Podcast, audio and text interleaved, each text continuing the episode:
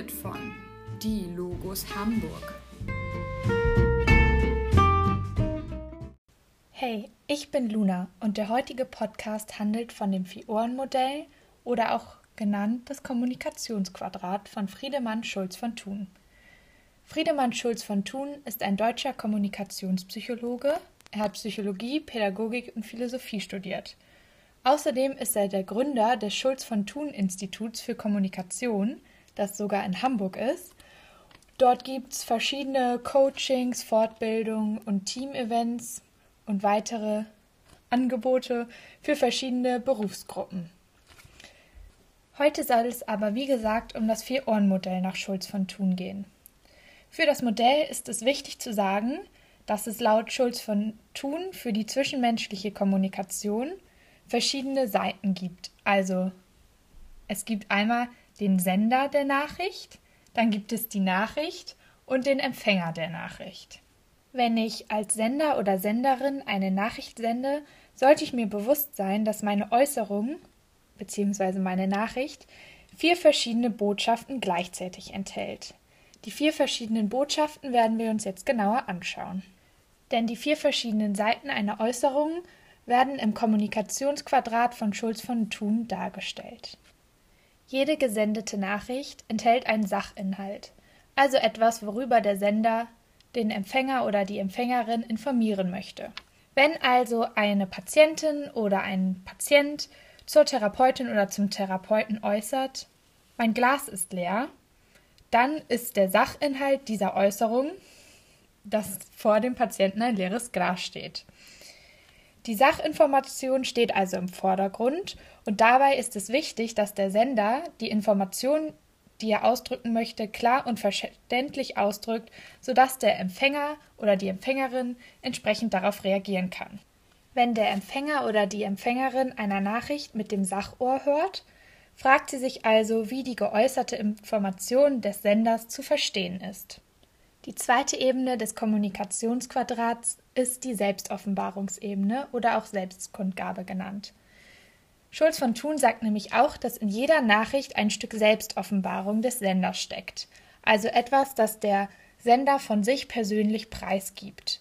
Dies passiert sowohl explizit, also dass es äh, ausdrücklich so formuliert ist, als auch implizit, also eher indirekt und nicht konkret so formuliert. Der Sender einer Nachricht gibt also, ob gewollt oder ungewollt, beim Senden einer Nachricht etwas von sich preis. Wenn wir zurück zu unserem Beispiel kommen, in dem die Patientin geäußert hatte, mein Glas ist leer, können wir verschiedene Offenbarungen daraus sehen. Also zum einen könnte es, könnten es Kleinigkeiten sein, wie dass die Patientin offenbart, dass sie gesehen hat, dass das Glas leer ist oder dass sie offenbart, dass sie die deutsche Sprache spricht, da das durch die Äußerung ja auch klar wird. Oder es könnte so eine Offenbarung sein wie, dass die Patientin offenbart, dass sie Durst hat. Wenn der Empfänger oder die Empfängerin über das Selbstoffenbarungsohr hört, könnte er sich Sachen fragen wie, was das zum Beispiel für eine Person ist oder was mit der Person los sein könnte. Die dritte Ebene des Kommunikationsquadrates ist die Beziehungsebene. Jede Nachricht offenbart nämlich auch, wie der Sender zum Empfänger steht bzw. was er von ihm hält. Dies zeigt sich häufig im Tonfall, in der Mimik oder in der Formulierung einer Nachricht oder auch in der Gestik. Das kann auch implizit oder explizit sein. In unserem gewählten Beispiel könnte das zum Beispiel bedeuten, dass der Sender den Empfänger als unfähig einschätzt, das leere Glas selber zu bemerken. Wenn der Empfänger über das Beziehungsohr hört, fühlt er sich entweder respektiert oder wie im Beispiel vielleicht eher abgelehnt oder gedemütigt. Das kann ganz verschieden ausfallen. Und die Frage, die sich der Empfänger stellen könnte, ist, wie redet eigentlich der Sender mit mir? Die vierte und letzte Ebene des Kommunikationsquadrats ist die Appellebene. Mit der Appellebene sagt der Sender der Nachricht etwas aus, wozu er den Gesprächspartner veranlassen möchte. Er möchte also einen Einfluss auf den Empfänger oder die Empfängerin haben.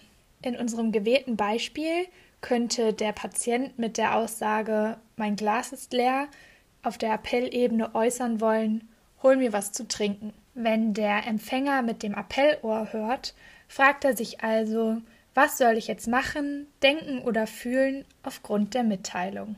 Das waren die vier Seiten des Kommunikationsquadrats. Ich finde nochmal wichtig zu wissen ist, dass der Empfänger oder die Empfängerin frei entscheidet, auf welche Seite der Nachricht er oder sie reagieren möchte. Beziehungsweise hängt die Reaktion natürlich auch davon ab, mit welchem Ohr der Empfänger gehört hat. Durch diese Faktoren wird Kommunikation erschwert. Vor allem, wenn der Empfänger oder die Empfängerin auf eine Seite reagiert, die der Sender oder die Senderin gar nicht so vermitteln wollte.